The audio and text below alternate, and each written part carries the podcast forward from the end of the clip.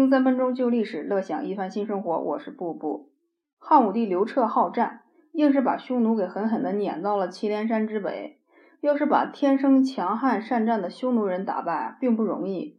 光是在草原沙漠地区啊，找方向都很难。每次汉军想跟匈奴的主力决斗，都要花上许多的功夫。队伍呢，总是在不断的迷路，没有地标和建筑，每一座山、每一条河流也都不知道叫什么名字。迷路当然就成了家常便饭。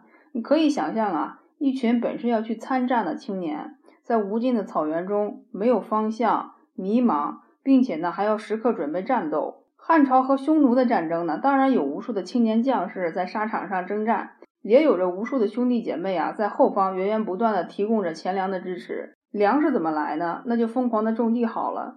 可是用来购买军需的钱哪里来呢？那个时候是不能随意增发钞票的，因为那个时候的钱呢是金属铸造的，发现矿藏呢并不比打仗容易。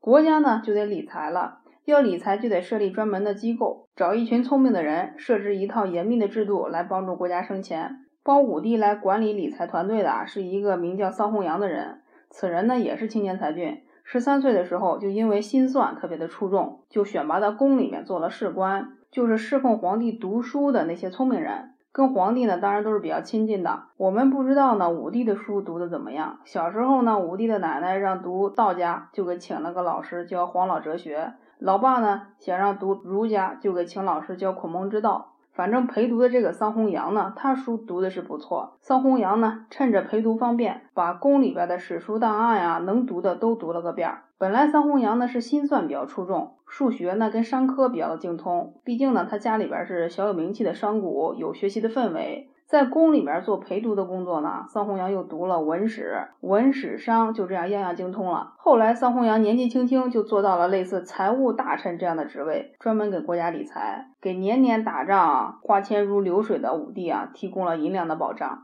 我们知道啊，武帝刚刚登基的时候，国家还是很富裕的，打到后来呢，人少了，钱没了。国家呢就设立奇特的制度来鼓励大家呢搞公益、搞捐款，捐赠也不够呢，就在制度的帮助下去没收一些土豪的土地，搞国有化，也会分给流民一些土地，让他们努力的种地了。可是打仗的军民呢数十万人，吃粮食实在是太快了，那就把军队驻扎的地方也给开垦了吧，种地好了，就像是在边疆啊形成了一道人肉长城。这些人呢既会戍边，也会下地种粮食。